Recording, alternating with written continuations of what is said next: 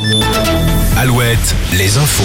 Avec Denis Lebars, bonjour. Bonjour et dans deux minutes la météo. Météo marquée aujourd'hui par le passage d'une tempête dans l'après-midi et la soirée. Elle va nous apporter des vents forts. Ça souffle déjà de façon assez soutenue le long du littoral en particulier. Le dispositif contre les feux de forêt présenté donc hier soir en Gironde. Le gouvernement a dévoilé une série de mesures, des moyens humains supplémentaires, 500 pompiers de plus, 500 recrutements pour cet été et puis des moyens matériels également.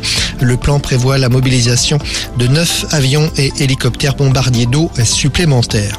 Une manifestation de sapeurs-pompiers de Tours aujourd'hui en fin d'après-midi. C'est un appel de l'intersyndicale.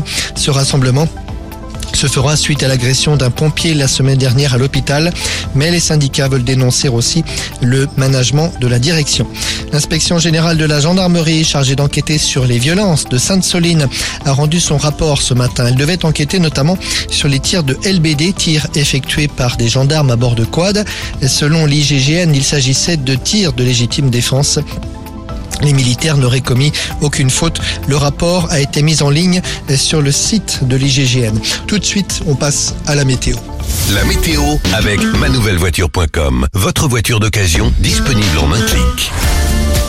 Le coup de vent annoncé s'installe du Finistère jusqu'à l'Aquitaine, des rafales de 70 à 90 km heure ce midi sur les côtes.